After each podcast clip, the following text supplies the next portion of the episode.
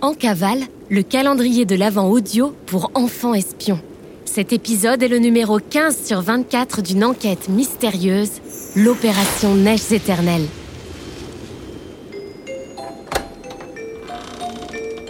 En cavale, le podcast d'enquête mystérieuse pour enfants espions. C'est top secret On est en cavale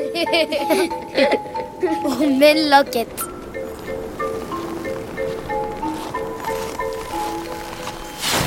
Contes et légendes de montagne, le nouveau livre événement de l'aventurier Mick Horn.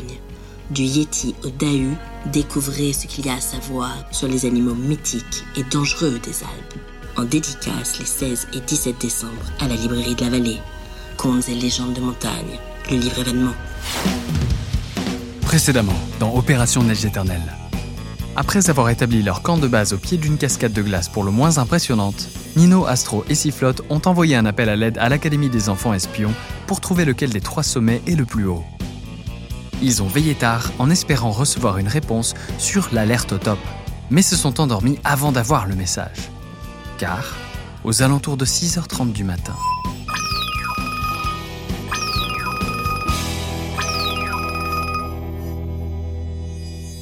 15 décembre, 6h30.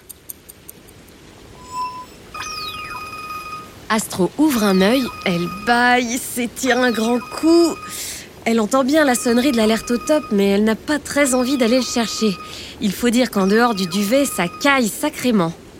Finalement, elle décide d'ouvrir sa tente, toujours en emmitouflée, et elle tombe nez à nez avec un sifflotte mal réveillé.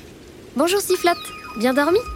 La casserole à la main pour préparer son café, la marmotte lui lance un regard qui en dit long.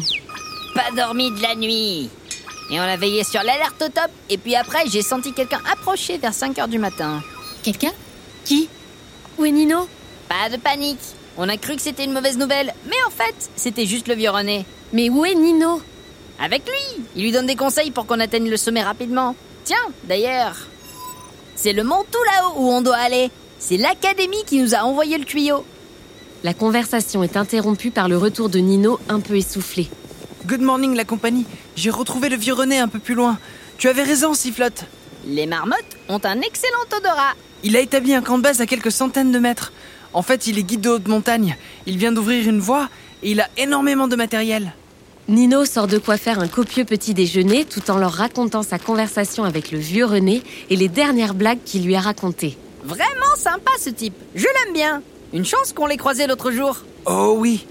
Allez, je vais me reposer une heure et on pourra se pencher sur le bulletin météo juste après. 15 décembre, 8h30. Nino dort depuis deux heures déjà. Il ronfle, mais Astro ne le réveille pas. Mieux vaut qu'il se repose. Calée contre un sapin, elle est plongée dans le livre de contes et légendes. Légende du Yeti, page 3. Les fables du vieux Savoyard, page 9. Le poème du Dahu endormi, page 15.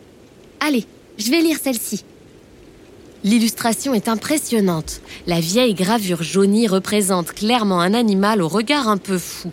La légende sous l'image dit Le dahu est un animal sauvage qui ressemble à une chèvre et vit dans les zones montagneuses. Sa principale caractéristique, ses deux pattes gauches sont plus courtes que celles de droite pour pouvoir courir très rapidement à flanc de montagne. Astro n'avait jamais vu un tel animal. Le poème du dahu endormi. Il était une fois, il y a fort fort longtemps, une famille d'ahus qui terrorisait les gens.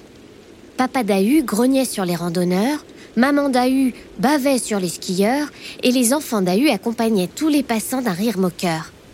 Un Dahu pourtant dérogeait à la règle et sortait du lot. Ce Dahu était adepte de poésie, fan d'Apollinaire, Verlaine et Rimbaud. Il était adorable et refusait d'aller faire peur aux humains. Au contraire, il aurait tant aimé aller leur déclamer des vers et des alexandrins. Un beau jour, il décida de s'adresser aux sorciers des montagnes. Je n'en peux plus des autres Dahus, dit-il. Il faut qu'un sort les calme. C'est ainsi que le sorcier réalisa un puissant sort de magie qui fait s'endormir les Dahus lorsqu'on leur déclame des poésies. Et c'est comme ça que de la Vanoise à la vallée de Chamonix, tout le monde connaît la légende du Dahu endormi. Alors qu'Astro finit sa lecture, Nino sort la tête de sa tente. Astro range son livre en marquant la page.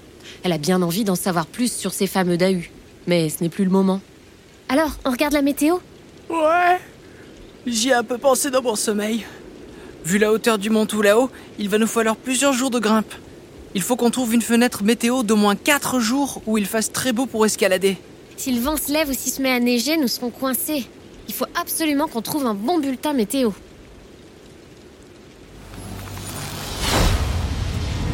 L'Académie des enfants espions vous a envoyé les prévisions météo du mois de décembre. Je crois que ça va vous être utile pour identifier la bonne fenêtre météo de 4 jours. Une fenêtre météo, c'est un créneau de plusieurs jours d'affilée où il fait beau en montagne pour pouvoir monter sans risque sur les plus hauts sommets. Vous avez trouvé 4 jours de beau temps d'affilée? Alors, entourez les jours correspondants sur la roue du temps. L'information sera automatiquement transmise sur l'alerte top de Nino. Et n'oubliez pas de mettre votre roue du temps à la bonne date. Bon courage et à demain pour la suite de l'enquête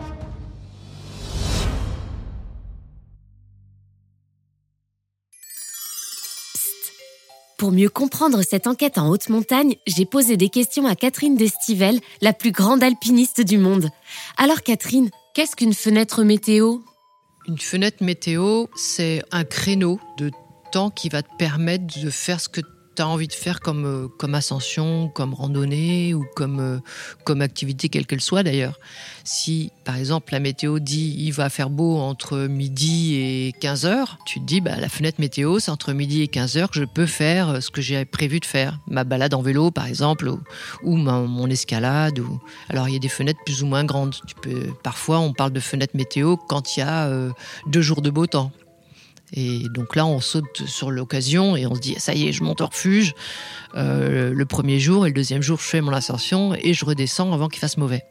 Voilà, tu as sauté sur une, fenêtre météo. Il est important de regarder euh, les fenêtres météo, en fait la météo en général, avant de partir en montagne pour savoir si tu vas pas te faire prendre par le mauvais temps. Le mauvais temps en montagne, c'est vraiment pas drôle. Parfois il neige, parfois il grêle, parfois tu as des vents violents et, là ça devient l'enfer. C'est pas du tout agréable, donc il faut vraiment éviter euh, le mauvais temps en montagne. Ça, c'est à te dégoûter de la montagne. Donc le mieux, c'est quand même de regarder la météo, les prévisions météo avant de te lancer. Il faut aussi savoir lire le ciel. Parfois, les, météorologues peuvent se tromper. Ils sont pas forcément à l'endroit où tu te trouves. Donc, il faut que tu puisses dire dans le ciel, est-ce qu'il y a des cirrus ou des, ou des cumulus ou euh, les cirrus sont des espèces de nuages tout longs, tout fins qui peuvent annoncer un changement de temps. Tu te dis ah il y a de l'humidité dans l'air donc faut que je veux pas trop traîner parce que c'est pas tout de suite mais ça prévoit un changement de temps. Il y a aussi les cumulus où là tu, te dis oulala là là, c'est des gros nuages d'orage qui arrivent. Il peut y avoir un, orage local qui dure qu'une heure ou deux mais n'empêche que si c'est des dessous t'es pas content quoi. Donc là euh, si ça t'arrive un jour surtout descends le plus vite possible pour éviter de te retrouver en risque.